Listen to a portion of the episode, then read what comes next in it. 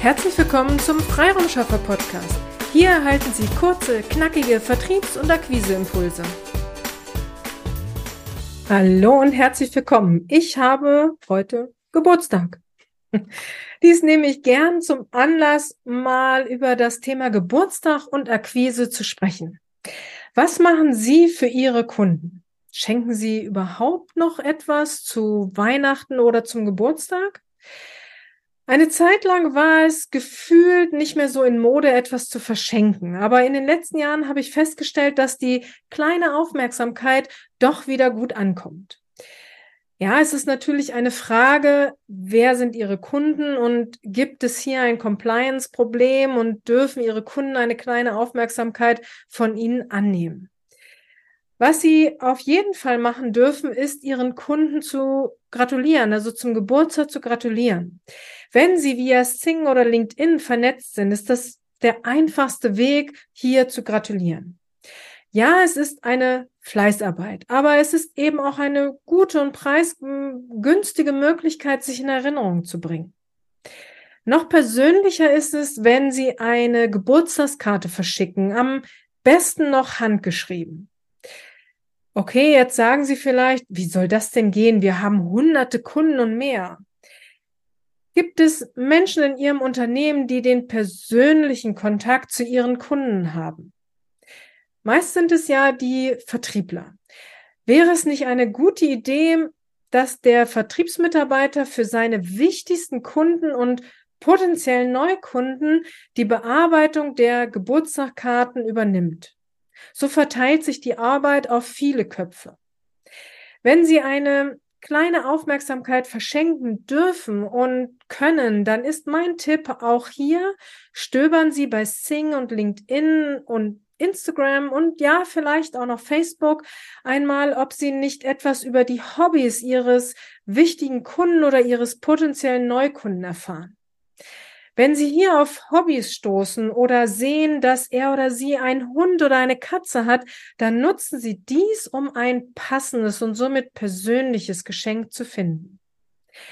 Ja, es ist aufwendig, aber meiner Meinung nach lohnt es sich. Alles ist gefühlt online. Der Vertrieb geht immer mehr online. Der persönliche Kontakt wird weniger. Ein persönliches Geschenk ist etwas Haptisches und damit im wahrsten Sinne des Wortes etwas Greifbares.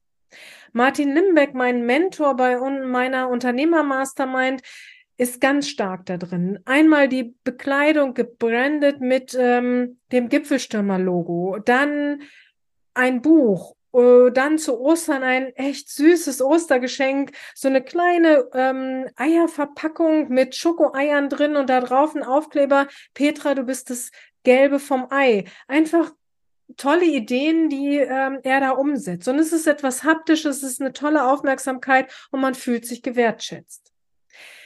Ich habe noch eine zweite Firma, ein IT-Systemhaus. Unser Hauptlieferant ist hier Wortmann, ein deutscher IT-Hersteller.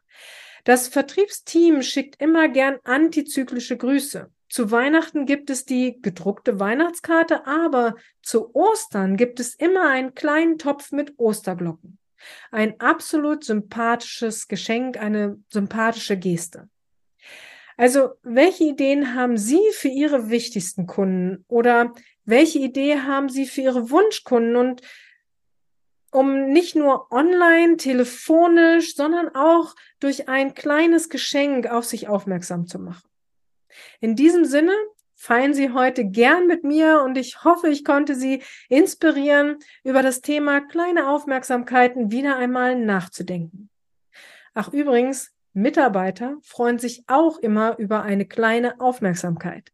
Die zeigt, toll, dass du hier mit dem Team bist.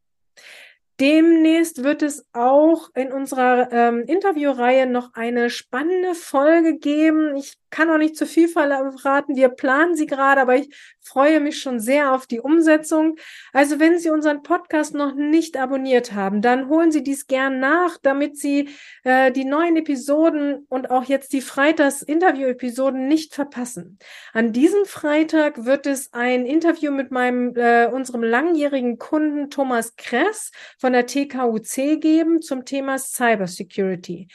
Ähm, die sollten Sie nicht verpassen. Und all die anderen Interviews, die wir immer freitags veröffentlichen werden. Und wenn Sie jemanden kennen, für den diese oder eine andere, unsere, eine andere Episode interessant sein könnte, dann immer gern teilen. Wir sind Ihnen für Ihre Unterstützung sehr dankbar.